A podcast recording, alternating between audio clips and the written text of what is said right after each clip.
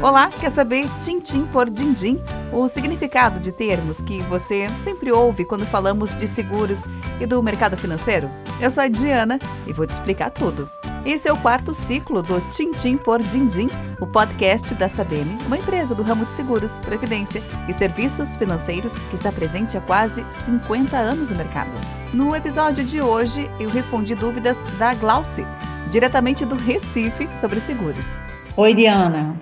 Olha, muito legal esse ciclo com as explicações sobre alguns termos que a gente nem sempre sabe o que significa, assim, no mundo dos seguros, né? Eu gostaria de saber a diferença entre proposta de adesão e adesão.